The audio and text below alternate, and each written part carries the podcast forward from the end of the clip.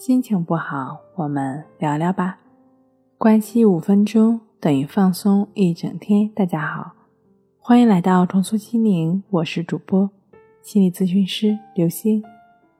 今天要分享的作品是：这样做就能真正接纳强迫症状，做到为所当为。强迫行为是一种精神上或者行动上的自主行为。但有一个不可或缺的特点，也就是这些行为是为了自我感觉更好一些，为了缓解某些不适感，或者是说为了避免某一个灾难而为之。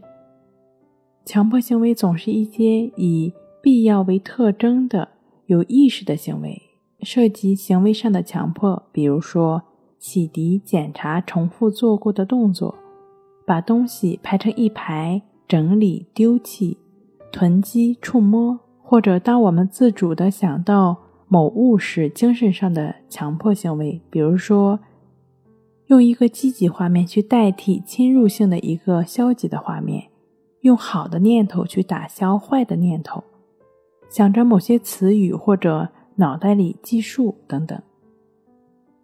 其实，无论是强迫症患者还是其他心理疾病患者。首先需要接纳症状。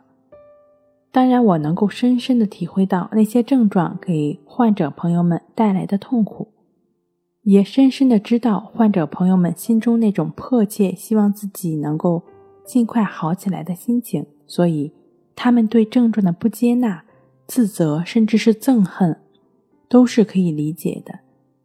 但我想说的是，虽然这些都是可以理解的。但是，你如果真的这么做了，却和你想要尽快好起来的初衷都是背道而驰的。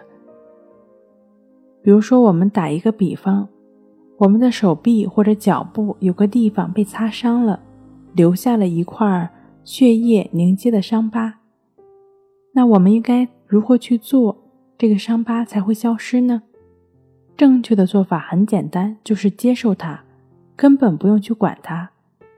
因为等到这块伤疤完全愈合之后，等到这块皮肤完全愈合之后，它自然的就会脱落而消失。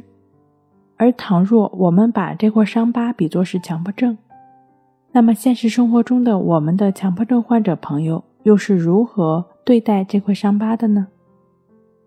可能会不断的去抠这块伤疤，恨不得瞬间就把这块伤疤永远的去掉。但是这样的做法，结果又会如何呢？